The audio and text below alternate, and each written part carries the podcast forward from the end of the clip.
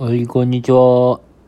さっきですね、えー、ワクチン2回目を打って、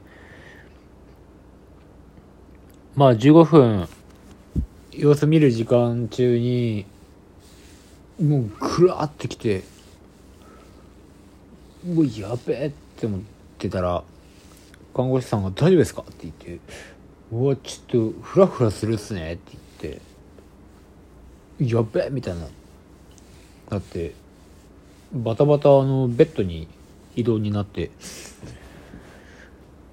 うんでまあちょっと横になりましょうかって言われて。横になったら相当楽になったんですけど血圧がめちゃくちゃ下がったみたいでね。まあ貧血になりましたね。でまあ朝行ったのとまあ僕普段一日一食なんであのあそうかと思って。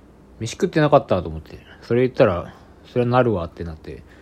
なんで、あの、皆さん、あの、ワクチンの前には飯を食っていってた方がいいと思います。